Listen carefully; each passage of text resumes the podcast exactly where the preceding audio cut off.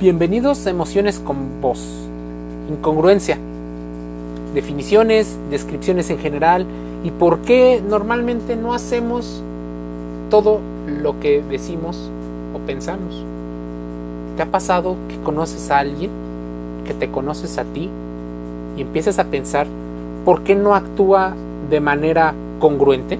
Bueno, de inicio, para todo esto necesitamos saber qué es congruencia. Pero te voy a contar un poco de una historia y me podrás decir cómo se va desenvolviendo esto. Cuando eras pequeño, querías crecer y ser tal vez alguno de tus figuras de referencia. Tal vez una estrella de cine, un bombero, una bailarina, una doctora, en general alguna profesión o oficio. Tal vez, y esperemos, haya sido así. Si no fue así, no pasa absolutamente nada.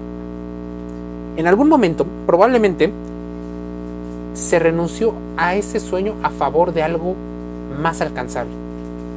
Las metas o las famosísimas SMART metas.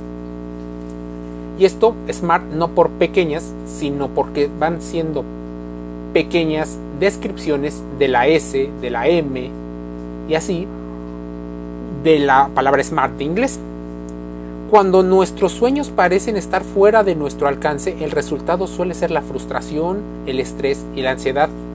Muchas personas terminan abandonando sus sueños creyendo que son imposibles de alcanzar. Probablemente, estos individuos han aprendido el dolor de la incongruencia. Carl Rogers introdujo el concepto de incongruencia, por ejemplo, en la psicología en 1950 y aunque el uso generalizado de la palabra ha llegado a significar inconsciente o incompatible, Rogers tenía una definición más específica en mente. Definió congruencia como la combinación entre experiencia y conciencia. Por lo tanto, en definición, Carl Rogers decía que la inconsciencia era la falta de congruencia o tener sentimientos que no estaban alineados con nuestras acciones. Esto es muy común. Existen diferentes puntos de vista para cada uno de los argumentos que aquí escuches, por eso te invito a que los contrastes. La psicología humanista enfatiza, por ejemplo, al cliente o a la persona que está en terapia y su deseo de lograr metas. Uno de los principios o dogmas básicos de la psicología humanista es que los seres humanos son intencionales, apuntan a metas y que muy posiblemente son conscientes de que causan eventos que en el futuro y buscan un significado, valor y creatividad. Esencialmente las personas podrían buscar mejorarse a sí mismas. Rogers escribió que el cambio personal de la persona es una mejora cuando el terapeuta es genuino con la persona, con el cliente, y está abierto con los sentimientos que tiene en ese momento. Esencialmente, el señor Rogers nos estaba mencionando que el terapeuta desde su punto de vista debe de ser real con el cliente, auténtico, congruente con el cliente.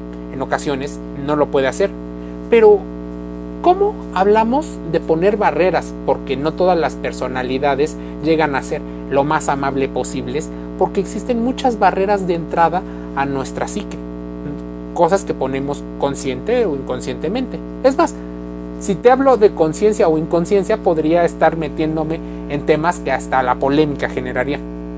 Si hay una congruencia en la relación cliente-terapeuta, cada persona sabe dónde está la otra. Del mismo modo, hay una incongruencia en cada individuo que debe de tener en cuenta. A ver, va. Existen personas que quieren mentirle al terapeuta.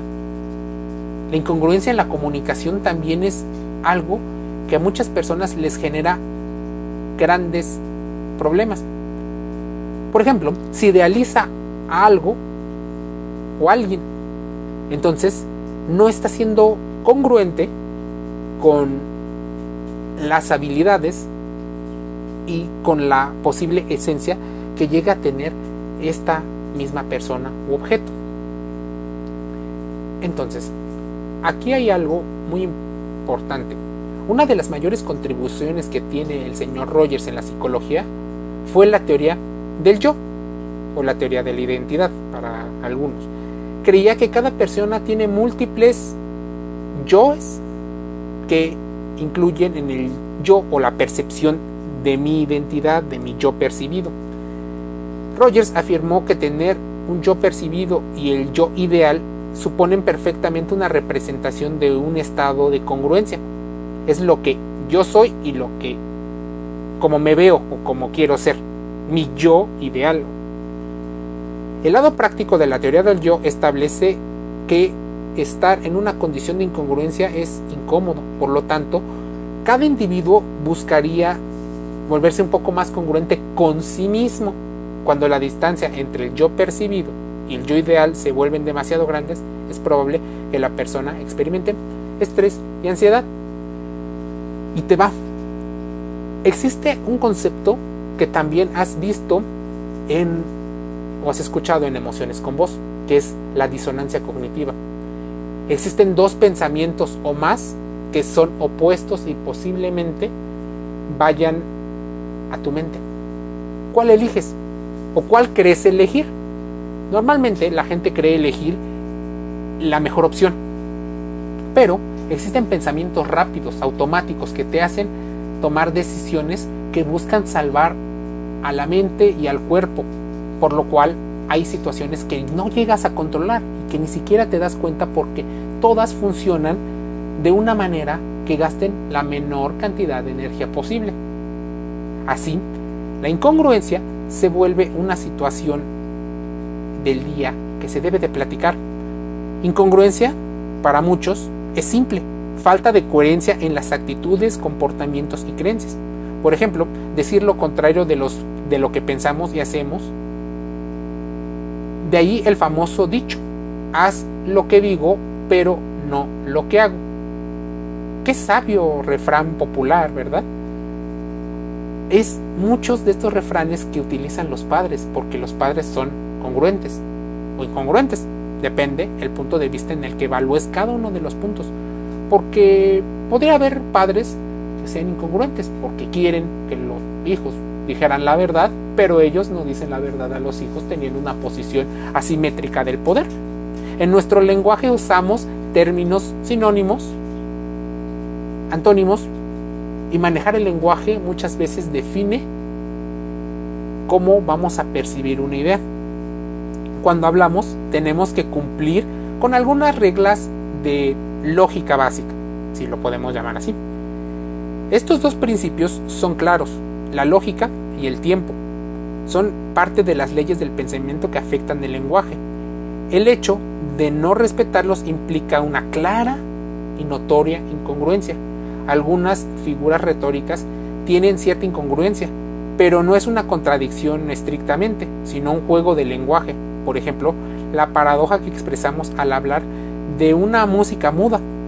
El famoso verso de Santa Teresa, vivo sin vivir en mí, o la descripción de cómo un hombre rico y un pobre pueden existir. Ahora, ya nos metimos en el punto de la música, del teatro, de las expresiones, la comunicación. Es importante que te metas gratis a Spotify, Anchor FM, Apple Podcast y otros medios para revisar los demás podcasts que tenemos. Hoy hablamos de congruencia e incongruencia. Mañana habrá otro tema. A modo de que tengas una pequeña dosis de información que puedas ir descubriendo un poco más de lo que hay por ahí en situaciones del pensamiento humano. Emociones con vos. Cierra un podcast más invitándote a contrastar toda la información aquí dicha. Un saludo.